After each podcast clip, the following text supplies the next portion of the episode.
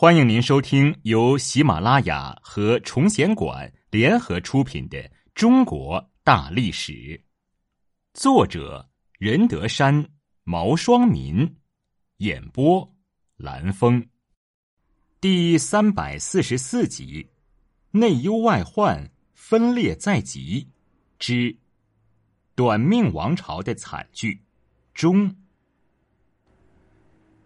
智囊团君子营，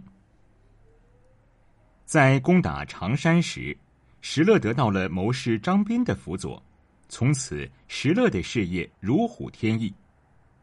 赵郡人张斌是个相当有才华的低级士人，他经常自叹难逢明主。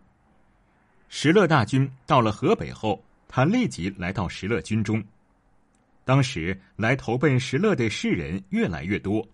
石勒认识到自己想要成大事，必须要依靠这些在晋朝不得志的士人的帮助，因此在永嘉三年（三零九年），石勒让张斌将军中有文化的汉族士人集中起来，组成一个智囊团，专门研究军事作战方面的事宜。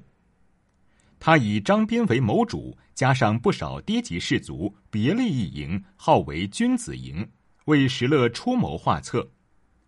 石勒在对汉人的利用这点上，要远远胜过刘渊。当永嘉六年（三一二年）的时候，汉国已经占据了黄河下游的大片土地。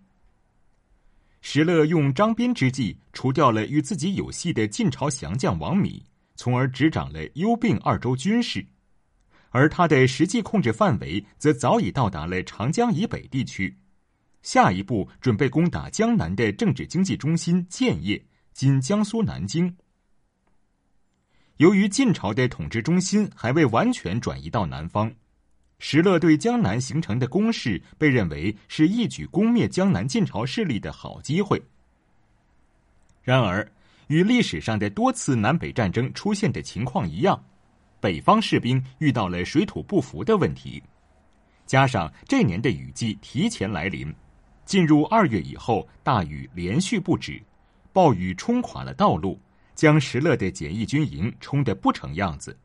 同时，瘟疫也开始在军中蔓延，一半的士兵病死，因此士气受到了很大的打击。石勒的部将们也是各怀心志，军心浮动。晋军听说这些消息后，将军队集中在寿春一带，准备进攻石勒的军队。石勒赶忙召集众将士商议对策。张斌直率地说：“我们去年就不应该在这里安营扎寨。既然现在大雨不停，那我们就不能在这里待下去了。北方的邺城一带西连平阳，而且又有山河的天然屏障，那是个好地方。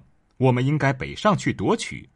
如果能够成功的话，控制了河北地区，那天下就是属于您的了。”晋军之所以要防守进兵，就是害怕我们南下进军。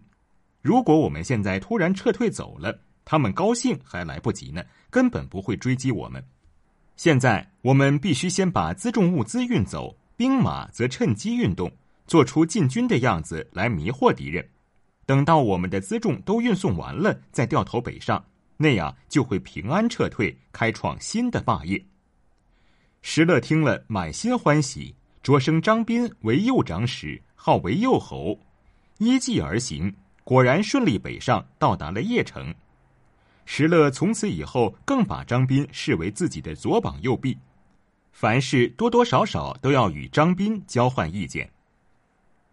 第二年，石勒终于攻下了邺城，并让石虎镇守邺城。石勒又征询张斌下一步该如何行动，张斌说。如今天下已经大乱，我们不能这样没有根据的到处游击。常言道：“得地者昌，失地者亡。”现在看来，附近的襄国和邯郸地势很险要，我们可以选择其一作为我们建都的地点。有了巩固的根据地，再派兵将四处征讨，不用多长时间，霸业便可以建立起来。石勒边听边频频点头。于是决定进攻相国。石勒占领相国后，开始练兵屯粮，以相国为中心，形成了自己的根据地，势力也逐渐强大起来。